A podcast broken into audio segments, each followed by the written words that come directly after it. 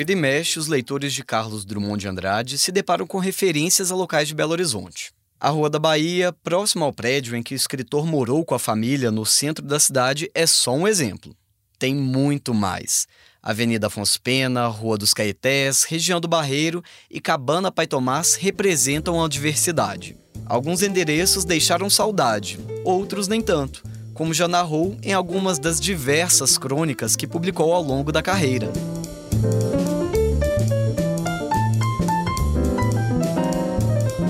Mas uma coisa é certa: quando menos se espera, quem anda por Belo Horizonte com certeza esbarra em algum local que fez parte da história do escritor itabirano. Neste podcast, que faz parte da série O Tesouro de Carlos Drummond de Andrade, vamos sair das páginas das crônicas de Drummond e visitar alguns destes locais que ficaram registrados na vida do autor. Eu sou o Pablo Nascimento e este é mais um podcast da Record TV Minas.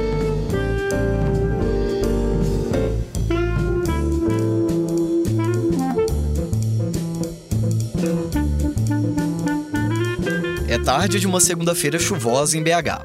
Eu chamo o táxi. No caminho, lá estava ela, a Praça da Estação, bem pertinho das ruas da Bahia e dos Caetés. A paisagem é diferente da encontrada pelo itabirando Carlos Drummond de Andrade quando ele se mudou para um prédio na região com a família, no século passado. Portinhas, uma ao lado da outra, abrigam comércios variados, de onde entram e saem diversas pessoas a todo momento. O olhar desavisado é incapaz de imaginar que Drummond caminhou por ali. Mas meu destino é outro. Fica na Praça João Pessoa, no bairro Funcionários, na região Centro-Sul. Eu tô falando do Colégio Arnaldo. Escola particular tradicional de BH com 110 anos de existência, apenas 15 anos mais jovem que a capital mineira. O prédio chama atenção de longe. A entrada principal fica no encontro da Avenida Brasil com as ruas Carandaí e Bernardo Guimarães. Uma grande escadaria emoldurada entre duas torres leva à recepção. Quem não conhece pensa tratar-se de uma igreja, mas a inspiração, na verdade, vem de um castelo do interior da Alemanha. Eu sou recebido pelo professor de língua portuguesa e literatura Sinéder Miranda, que tem mais de 30 anos de experiência lecionando no colégio onde estudou Carlos Drummond. A entrevista, inclusive, acontece na biblioteca que leva o nome do escritor. Obrigado, professor Sinéder, pela participação aqui conosco. Seja muito bem-vindo. Eu é que lhes agradeço essa gentileza de me convidar para essa atividade. Disponho. Professor, o Colégio Arnaldo fez parte da história de Carlos Drummond de Andrade. Uhum. Antes da gente chegar na, no momento dele aqui, conta pra gente quando que foi que ele chegou ao colégio? Olha, Drummond chegou ao colégio em 1916. Pode ver que já há mais de um século, porque ele nasceu em 1902 em Itabira e naquela época, ele era filho de fazendeiro, né? Era muito comum virem os alunos filhos de fazendeiros, sobretudo os fazendeiros, para a capital para estudar, pela falta até de recursos, né, que havia é, é, nessas cidades do interior. Então, o Colégio Arnaldo praticamente era a única instituição de ensino que existia em Belo Horizonte na época. Praticamente as outras eram incipientes ainda. E aí ele ficou aqui, tinha 14 anos, já que ele nasceu em 1902. Então ele ficou aqui, chegou aos 14 anos, criança ainda, na própria concepção cronológica da idade, e ficou aqui um ano. Então, 1916 a 1917, quando ele foi, voltou para Itabira, depois foi para um colégio no Rio de Janeiro e a passagem dele exatamente é essa por Belo Horizonte. Aqui por Belo Horizonte e pelo Colégio Arnaldo. É impossível desvincular, né? Não tem Como nós antes falávamos aqui, é impossível. Entendo. É. Me conta, o senhor tem informações sobre como era o aluno Carlos Drummond naquela época? Olha, o que se sabe, quer dizer, há poucos registros dele com, relação, dele com relação a isso, o que se sabe é que era aquela timidez, porque Carlos Drummond de Andrade tem uma timidez anatômica, é isso que mais caracteriza, não como poeta, como artista da palavra, mas como indivíduo, mas uma timidez muito grande. Então há poucos, eu acho que próprios recursos da época, né? porque também não havia tanta preocupação, não se sabia também que se tornaria o maior poeta, sem dúvida nenhuma, da língua portuguesa. Quer dizer, não, não, não se sabia disso. Mas foram, sim, aqueles registros formais da época e o que se sabe é que ele andava muito pelos corredores, né? pouco se sabe, mas o que se sabe é isso, e que era extremamente tímido e observador. Quer dizer, já era uma é, é, uma premonição do que seria o Drummond mais tarde. E continuou sendo assim até a morte. Que bacana. E o senhor tem algum registro de texto ou alguma participação do Drummond com escrita aqui no colégio? Olha, tem alguns poemas, sabe-se hoje, que eles foram compostos aqui. Mas ainda coisa, eu diria que coisa até de criança, de jovem ainda, de experiente, né? Ele tem um poema que é, que é em homenagem ao Colégio Arnaldo, mas a gente acha que foi escrito muito depois. Segundo Halftime, declina a tarde sobre o match indefinido. O Instituto Fundamental envolve o adversário. A taça já é sua, questão de minutos. Mas Abigar, certeiro e rompe de cabeçada, conquista o triunfo para o deprimido time confuso do Colégio Arnaldo. Olha aí o Instituto Siderado. A gente tem alguma noção de nota do Drummond? Ele era um aluno aplicado, tinha boas notas? Olha, ele não era assim, engraçado, pelo que não só dele, mas de todos esses gênios, a gente tem assim, nós não temos boas notícias deles como alunos, não. assim aconteceu com vários, com Einstein, por exemplo. O que se sabe da biografia dele é que foi expulso do Colégio do Rio de Janeiro por discutir com o professor de língua portuguesa. Então, não se espera, eu acho que no Colégio Anchieta, lá de Nova Friburgo do Rio, por insubordinação ideológica, veja que complicado. Ele foi expulso do colégio. Carlos Drummond de Andrade foi expulso de um colégio por discutir, na época, o professor de língua portuguesa. Claro, deve ser alguma coisa que já naquela época, é, é, de, de, de, que ele discordava com relação à própria língua, que ele foi um, um grande crítico da língua também, né? como todos os poetas modernos. Então, tendo-se isso como referência, acha-se que ele não foi lá tão aplicado como se esperava dele por ser Carlos Drummond de Andrade, não.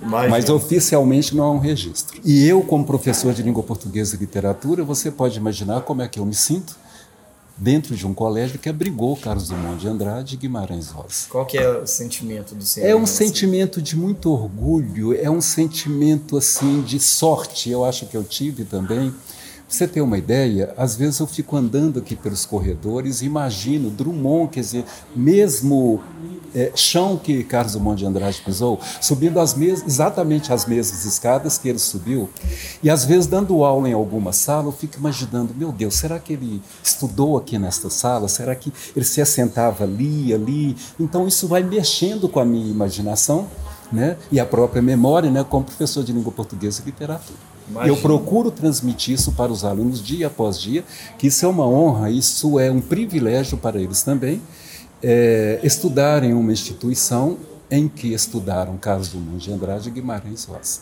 E qual, qual que é a recepção dos alunos? Como eles reagem ao saber disso? Eles ficam, quer dizer, problema da memória aqui nesse país, né? Tem um problema sério, mas eles ficam surpresos. E principalmente lá no terceiro ano, quando nós estudamos a obra de Drummond de Guimarães Rosa, então a despeito até né, da própria aula de literatura, de autor da literatura de autores da literatura brasileira, mas a gente procura transmitir, olha, eles estudaram, que eles ficam surpresos. Como? O caso do Monte de Andrade estudou aqui? Estudou, a biblioteca já tem o nome dele. Ah, nós pensávamos que fosse apenas uma formalidade literária. Não, é porque ele estudou aqui de fato. E eles se sentem também, construímos essa ideia memorialista neles, eles se sentem muito orgulhosos também.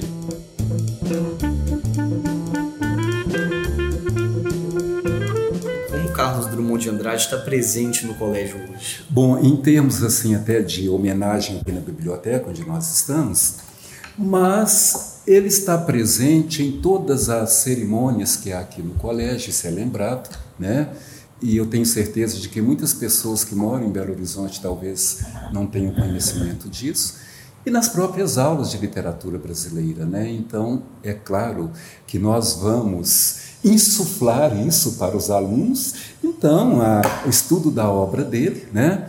a importância dele não apenas para o cenário é, é, literário brasileiro, mas é um autor internacionalmente conhecido, estudado lá fora. Então, nas aulas de literatura brasileira, não para cumprir uma formalidade curricular, então nós realmente nós acrescentamos quando se trata de Carlos Drummond de Andrade. E o senhor tem algum texto favorito do Drummond? É muito difícil. Os meninos me fazem a mesma pergunta. Então, quando me veio entusiasmado com Drummond, eu falei assim, gente, é tão difícil porque a obra dele é dividida em quatro fases, né? E, e, eu gosto muito dos poemas, que, que ele, é, cada fase tem uma vertente diferente, o mesmo Drummond é, é, como se fosse um poeta diferente em cada fase, aí está realmente a genialidade dele. Então eu gosto muito, de, que ele era muito irônico, é, a ironia vai permear toda a obra dele nessas quatro fases que constituem, né, que, que, que constroem a obra dele. Então gosto muito, é, aquela primeira fase, no meio do caminho tinha uma pedra, tinha uma pedra no meio do caminho, tinha uma pedra no meio do caminho, tinha uma pedra. É, a pequenez desse poema não comporta a grandiosidade de conteúdo que ele tem. As pessoas ficam imaginando, fica porque também aquela fase do modernismo em que esse tipo de construção literária era muito frequente, nesses poemas livres, sem métrica, sem rima. Então aquilo diz, porque é universal, é, é, é, é, essa estrutura desse poema que fala que a vida é cheia de empecilhos mesmo, de dificuldades, e nos cabe realmente transpor essas dificuldades. Então, pela pequenez e pela grandiosidade, ao mesmo tempo é uma coisa muito paradoxal, né? E também o poema de Sete Faces, quando eu nasci, um anjo torto, desses que vivem nas sombras, disse: vá em carro, ser goste na vida. Isso é magnífico, é sensacional. Né?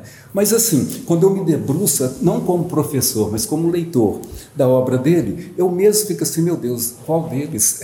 Se eu tivesse de escolher, qual deles? Ele também genial cronista, genial contista eu fico assim diante, eu, falo com, eu falo com os alunos, não me coloquem em situação difícil. A obra é muito grande. É, eu poderia usar o lugar comum todas. Ah, todos. Todos. Pronto, eu acho que resolveu o problema.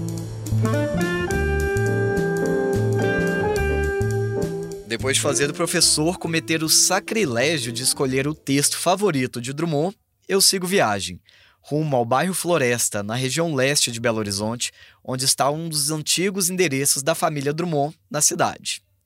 São aproximadamente 2,5 km de distância.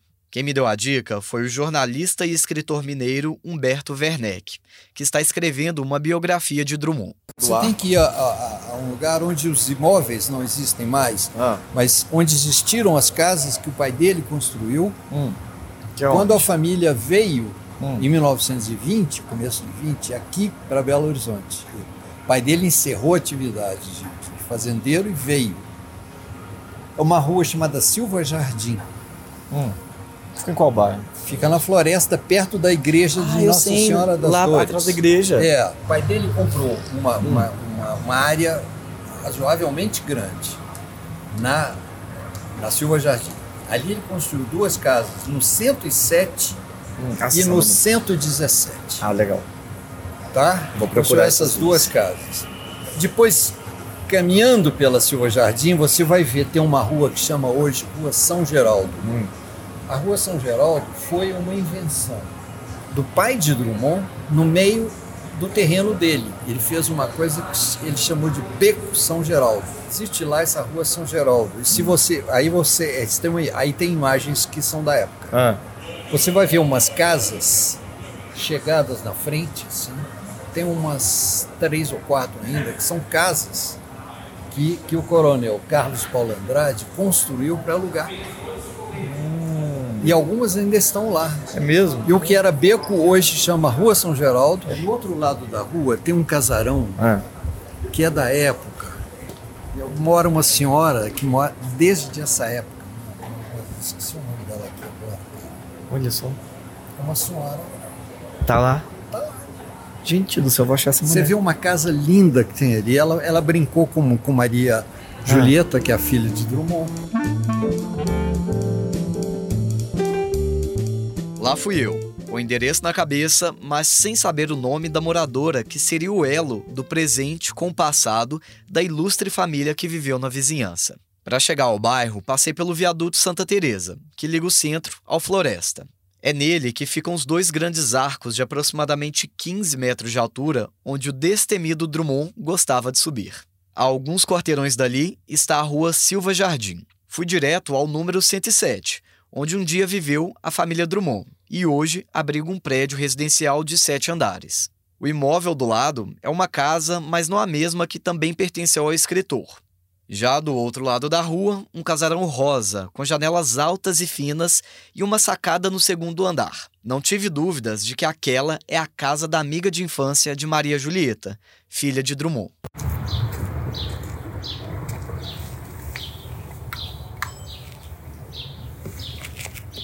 Foram 40 segundos de silêncio desde a hora que toquei a campainha até o momento em que a idosa de óculos apareceu na janela, mas ao fundo, perguntando quem era. Boa tarde, tudo bem? Meu nome é Pablo, eu sou da TV Record. Me indicaram passar aqui nesse imóvel, me falaram que tem uma moradora aqui que morava aqui desde muito tempo do início dessa rua. Eu queria saber se ela vive aqui ainda. Ah, não sei. É a senhora? Pode ser eu. Fala que a senhora era conhecida da, da Maria Julieta, filha do Drummond. Lá estava ela, Elza Catarina Muti, com dois T's, como fez questão de explicar. Ela atribui aos 92 anos a falta de lembranças daquele tempo mas ao ouvir o nome da amiga de infância, soltou algumas memórias. E a senhora, mas a senhora aí morava aqui na região e conheceu a Maria Julieta daqui? A dona Sinhá, que era a avó dela, mãe da mãe dela, Uhum. morava nessa casa aqui, não é nessa casa. Aqui? Não, mas não é nessa casa não, uma casa que tinha Ah, tá. aí. Aí a casa É foi... des- ali, na frente. Era a avó dela. Hein? A avó dela. E a Maria Julieta, todas as férias, vinha passar aqui.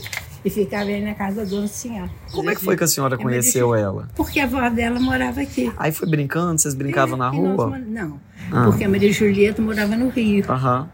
Então a Maria Julieta, todas as férias, vinha para Belo Horizonte passar as férias. E ficava na casa da avó. E nisso vocês tinham quantos anos, mais ou menos? Ah, não, tinha, tinha, ela na época tinha era 14, 13 anos. E eu aqui, minha irmã, que morávamos aqui, também mais ou menos na cidade. Aham. Então a Maria Julieta vinha para as- passar as férias na casa da vó, que era Dona Senhá, Aham. e aqui era a nossa amicíssima. E aí vocês saíam, brincavam? Ela vinha todas as férias, ela vinha passar aqui na casa da Dona Senhá. Aham. E aqui ela ficava, foi amicíssima, Hum. muito amiga. Vocês gostavam de brincar de quê na época? Ah, brincava de tudo, de tudo.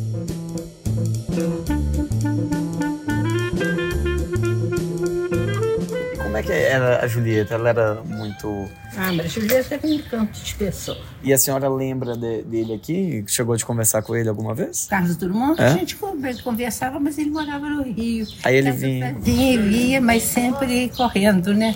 E como é que ele era? Ele parecia ser mais na dele, conversador? Ah, ele era muito uma pessoa muito, muito dinâmica.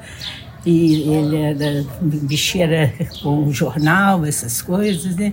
Então era uma pessoa muito inteligente, que escreve muito, escrevia muito, né? Mas morreu também. Drummond era escritor, né? Era. E a senhora na época já lia os textos dele já? Achar, né? Porque a gente, a gente já estava estudando e tudo mais, né?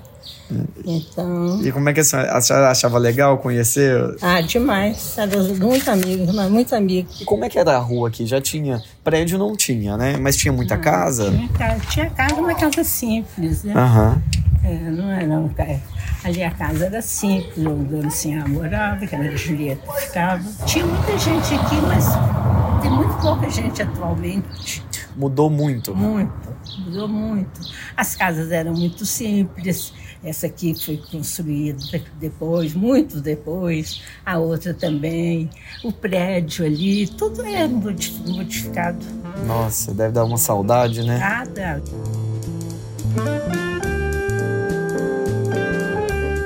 As férias na casa dos parentes em Belo Horizonte foram registradas por Maria Julieta em um livro chamado O Diário de uma Garota. Dona Elza, é claro, aparece nas histórias entre brincadeiras pueris e intrigas de adolescentes, como toda boa amizade juvenil. À tarde desabou uma fortíssima tempestade, com trovões e relâmpagos. Glorinha e Elzinha apareceram para visitar a minha mãe.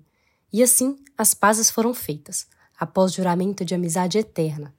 Passei com as garotas pela floresta e tomamos sorvete no ok. A distância física fez com que o encontro das duas se tornasse cada vez mais escasso. Maria Antonieta morreu aos 59 anos, vítima de um câncer, em 5 de agosto de 1987, apenas 12 dias antes da morte de seu pai.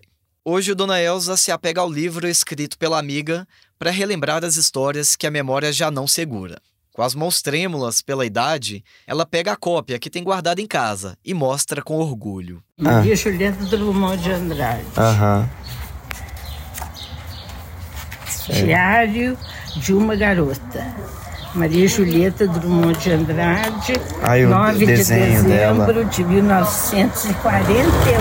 Aqui, ó. No verão de 1941-42, uma garota de 13 para 14 anos é, anotou cuidadosamente em seu diário de férias os pequenos acontecimentos de sua vida. E aí ela conta tudo da, do, do mês que ela passou aqui na casa da avó.